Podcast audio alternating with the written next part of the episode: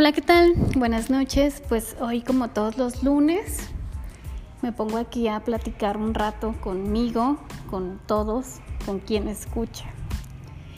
Y bueno, el tema de hoy que elegí es un tema pues igual que no a veces no queremos hablar de él o lo guardamos porque es un tema difícil un tema que a lo mejor nadie, nadie quiere hablar, nadie quiere pasar por eso, pero al final es parte de la vida, ¿no?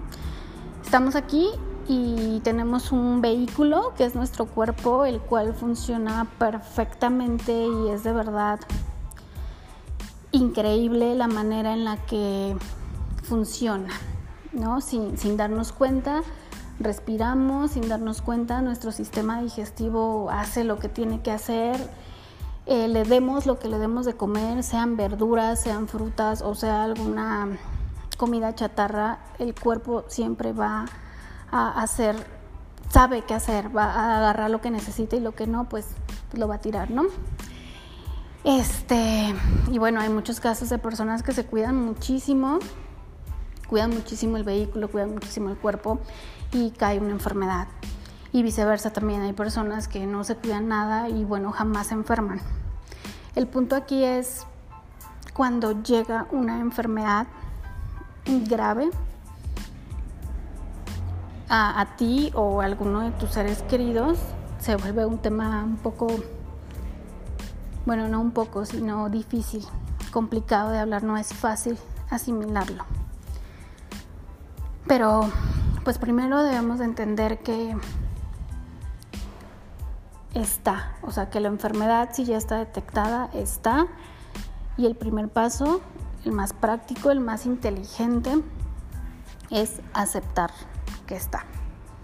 Hacer los estudios necesarios, ir al médico necesario y ya cuando esté el diagnóstico debemos de aceptar la enfermedad.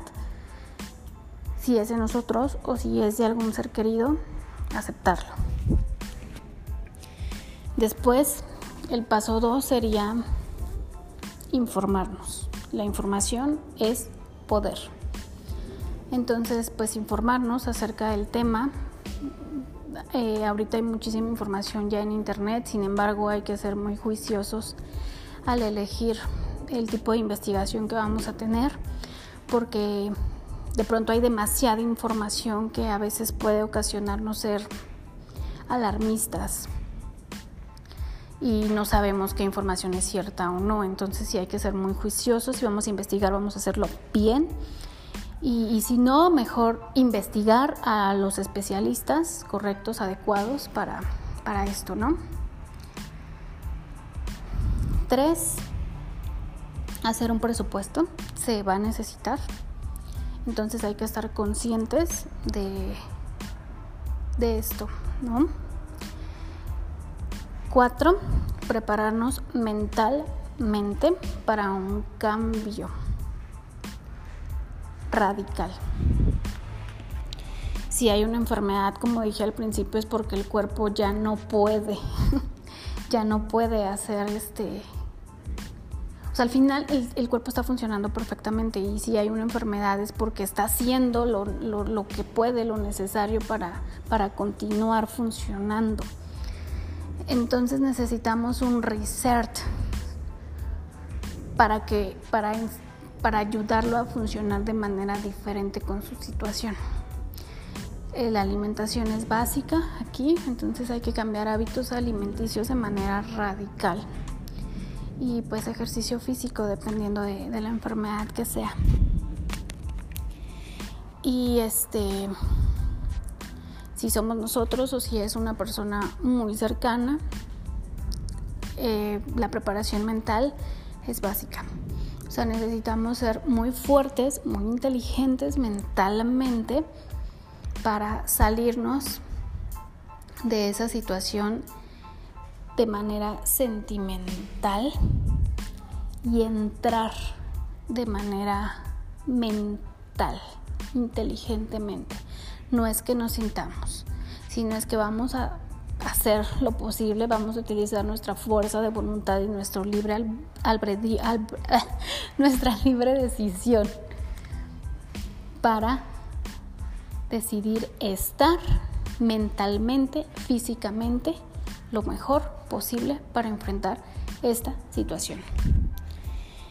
Y tres, y bueno, no, ya no es el tres, ya no recuerdo qué número es, pero el último y que sería la base, tener muchísima fe en lo que creas, en lo que en lo que tú confíes, pero se necesita una dosis extra de fe diaria, en la buena energía, en, pues sí, en los milagros, en, en hacer las cosas que se tienen que hacer y lo demás dejarlo al todo, a Dios, al universo, al mismo cuerpo que de verdad es sorprendente. Es normal que la tristeza, que el enojo, que la impotencia, pues tiendan a subir entre nosotros. Pero por eso es importante estar alertas y detener y luchar con eso con, con fe con todos los demás pasos que son importantes. Es un todo. Entonces si estás pasando por algo así, por alguno de tus familiares o por ti,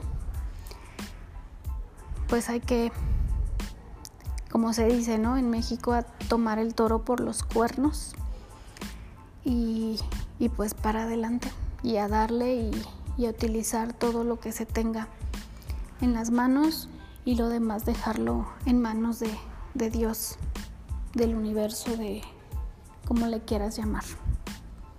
Espero que tengas una linda noche. Descansa. Come bien relájate, disfruta el día. Cada día es importante. Te mando un fuerte abrazo a ti, a todos los que llegan a escuchar este audio. Saludos, linda noche.